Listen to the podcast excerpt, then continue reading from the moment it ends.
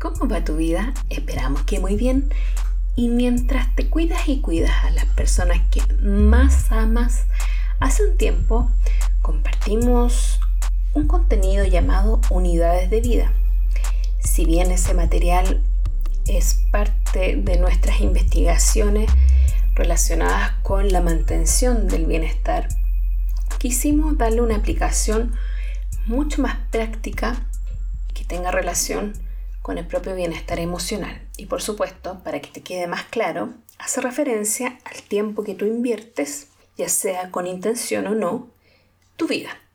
Por ejemplo, ahora cuando nos escuchas, estás destinando tiempo, esfuerzo o atención o energía en escucharnos para saber de lo que se trata este contenido de hoy.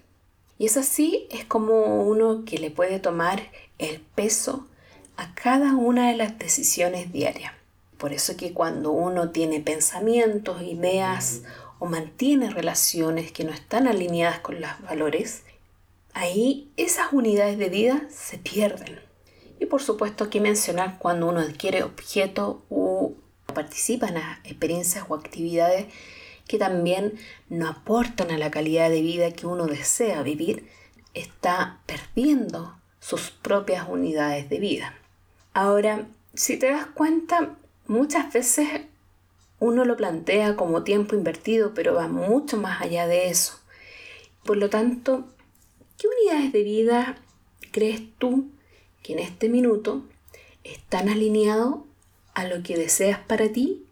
¿Y cuáles acciones, actividades o bien relaciones están restando unidades de tu vida? ¿Podrías identificarlas? Por favor, coméntanos en el canal de audio donde nos escuchas, ya sea a través de un mensaje o bien escríbenos a contacto Estaremos felices de leerte ya que junto a ti construimos comunidad. Así es que para poder reencontrarnos, recuerda cuidarte y en nombre de todo el equipo de SFIQ te enviamos nuestros mejores deseos de un feliz comienzo para ti y ya nos estaremos reencontrando en un nuevo podcast. Cuídate.